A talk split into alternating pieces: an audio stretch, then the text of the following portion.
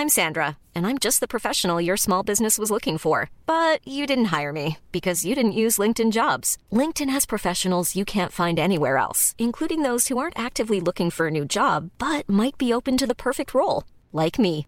In a given month, over 70% of LinkedIn users don't visit other leading job sites. So if you're not looking on LinkedIn, you'll miss out on great candidates like Sandra. Start hiring professionals like a professional. Post your free job on linkedin.com/people today. En revenant à la lampe à huile, je ne crois pas au modèle Amish. But there is one more thing. Don't try to be too smart. Pay taxes when, when you have to pay taxes. Je ne peux pas répondre à, à votre question, Monsieur le Président, parce que je n'ai pas de monde connecté. And that was a big mistake. And I'm sorry. Welcome to the Cybertruck Unveil. Voilà, je suis localisé en Allemagne.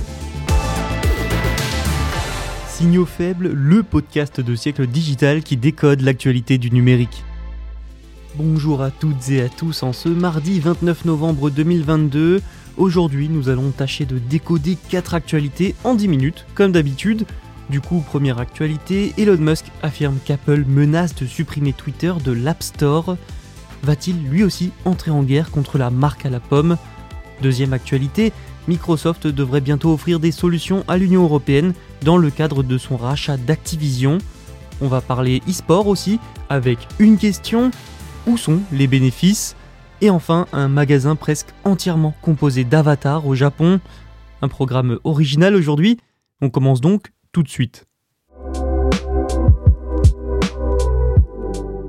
Elon Musk a donc affirmé qu'Apple a menacé de supprimer Twitter de son App Store.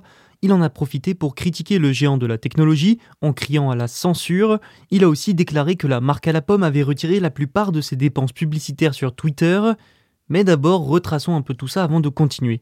Lundi, Elon Musk a publié une série de tweets dans lesquels il demandait si Apple soutenait la liberté d'expression. Fidèle à lui-même, il a ensuite publié un sondage demandant aux utilisateurs si Apple devrait publier toutes ces mesures de censure qui affectent ses clients. Le milliardaire s'est aussi directement adressé à Tim Cook, le PDG d'Apple. Pour le citer, il a dit dans un tweet Apple a également menacé de retirer Twitter de son App Store mais ne nous dira pas pourquoi. Qui d'autre Apple a-t-il censuré? Peut-être qu'Elon Musk a aussi mal pris le fait qu'Apple retire ses publicités du réseau social. hein. Il faut dire que les annonceurs sont une source de revenus vitale, tout simplement, pour Twitter, mais que depuis son arrivée, Elon Musk fait face à une vague de départ des annonceurs. Il faut aussi noter qu'Apple était l'un des annonceurs les plus importants de Twitter. Le géant américain a dépassé environ 39 millions de dollars en pub durant les 10 premiers mois de 2022. La semaine dernière, Phil Schiller, qui supervise l'App Store de l'entreprise, a désactivé son compte Twitter. Ensuite, ce qui ne doit pas plaire au réseau social et à son propriétaire, c'est la politique de l'App Store d'Apple. L'entreprise a des politiques très strictes sur le contenu généré par les utilisateurs sur les applications de son store. Après les émeutes au Capitole l'an dernier, par exemple, Apple avait décidé de supprimer plusieurs réseaux sociaux, des réseaux sociaux euh, quand même également supprimés par Google de son magasin d'applications. Enfin, ce qui doit agacer Musk, surtout depuis qu'il a racheté Twitter, c'est la fameuse commission des 30%.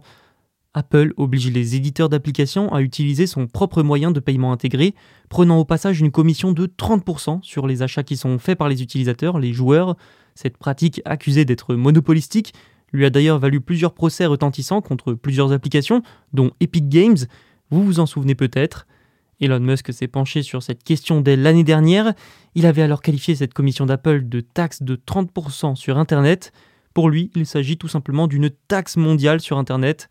Il a réitéré sa critique des frais d'Apple lundi en tweetant Saviez-vous qu'Apple impose une taxe secrète de 30% sur tout ce que vous achetez via son App Store? Alors, une question va se poser à terme. Elon Musk va-t-il lui aussi entrer dans la danse et poursuivre Apple pour tenter de supprimer cette commission?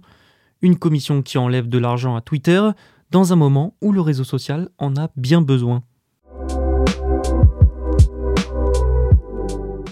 Microsoft va probablement proposer des solutions aux régulateurs européens dans les semaines à venir sur son rachat d'Activision Blizzard. L'objectif, c'est d'éviter les objections formelles sur son offre de 69 milliards de dollars. Petit rappel quand même, Activision Blizzard, c'est l'un des plus grands éditeurs de jeux vidéo du monde, avec notamment la saga Call of Duty. Son acquisition ferait de Microsoft le troisième plus grand catalogue de jeux vidéo du monde, rien que ça. Donc sans surprise, les régulateurs du monde entier se sont penchés sur ce rachat, aux États-Unis, au Royaume-Uni, en Europe aussi, sans compter la pression des concurrents comme Sony. La Commission européenne enquête donc sur cette opération, elle a jusqu'en janvier pour établir une liste précise de problèmes de concurrence créés par ce rachat, une liste qui prendrait le nom de déclaration d'objection. Nous en avions rapidement parlé dans un précédent épisode de Signaux faibles. Si Microsoft propose des solutions avant la date limite, ça pourrait d'une part accélérer le processus réglementaire, mais surtout ça permettrait sans doute aux géants américains d'obtenir une autorisation rapide. Et tout ça pourrait ensuite être utilisé pour d'autres agences antitrust qui enquêtent sur le rachat. Et donc ce remède, ces solutions de Microsoft, qu'est-ce que ça serait? Eh bien ça serait principalement la proposition d'un accord de 10 ans avec Sony, propriétaire des PlayStation, pour assurer la publication de grandes licences, dont Call of Duty probablement. La décision finale de la Commission européenne sur l'accord doit en tout cas arriver d'ici le 11 avril. Reste à voir si Microsoft arrivera à la convaincre avant la date limite. Le New York Times a publié un article sur l'e-sport et a posé la question de sa rentabilité. Mais oui, ça c'est vrai, où va l'argent? Nous aussi on va se poser cette question de la rentabilité. Aujourd'hui, il existe plusieurs grandes compétitions d'e-sport basées sur des jeux vidéo phares, comme le championnat du monde de League of Legends.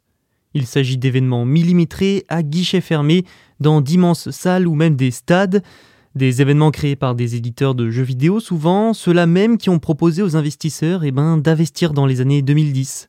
Depuis ses premiers investissements, l'industrie n'a fait que croître, mais malgré cette croissance, les investisseurs et les propriétaires n'ont pas réussi à attirer les jeunes consommateurs de sport traditionnels. L'argent, lui non plus, n'a pas suivi. Certains propriétaires commenceraient même sérieusement à s'agacer devant les perspectives à court terme. Ils se sont aperçus en fait que les méthodes pour ramener de l'argent dans le sport traditionnel ne fonctionnent pas vraiment dans l'e-sport, et la plupart des investisseurs n'ont donc pas encore réalisé de retour sur investissement. Pire, les éditeurs de jeux qui contrôlent les plus grandes ligues compétitives d'Amérique du Nord, comme Riot et Activision Blizzard, exploitent ces ligues à perte ou commencent tout juste à atteindre le seuil de rentabilité. Outre le fait d'attirer des consommateurs, il y a d'autres problèmes. Hein. Déjà, les billets pour assister aux événements coûtent moins cher que ceux pour les sports traditionnels, ce qui fait moins d'argent, mais il y a surtout beaucoup moins de monde qui les regarde, et moins de spectateurs, et ben c'est moins d'annonceurs et donc moins d'argent.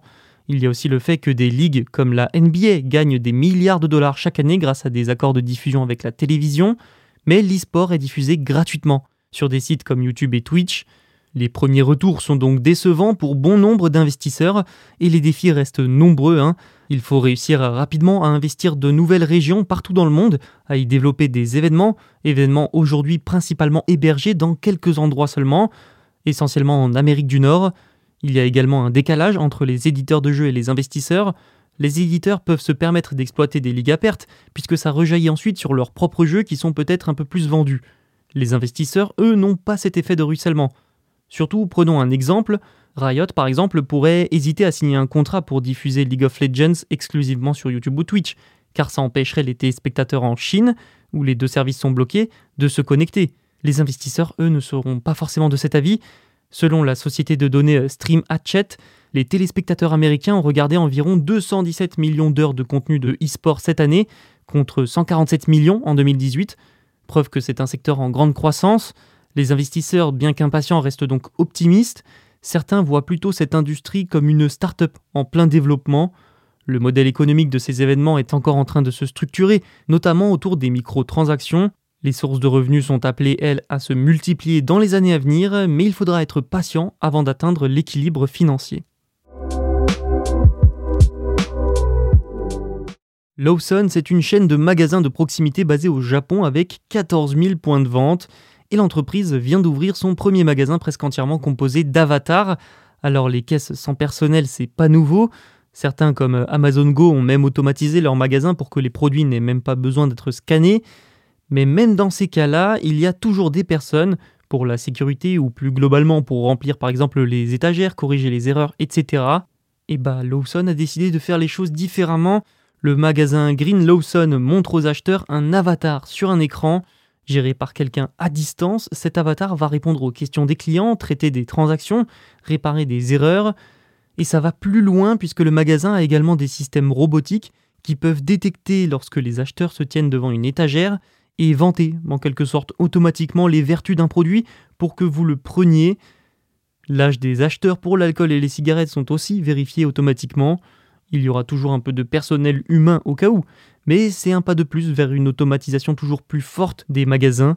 Ce magasin est aussi économe en énergie, presque écologique à certains égards, grâce à plusieurs innovations, mais il y a comme un léger air de Black Mirror malgré tout. Merci d'avoir écouté cet épisode, n'hésitez pas à vous abonner pour ne rien manquer, et à demain pour un nouvel épisode.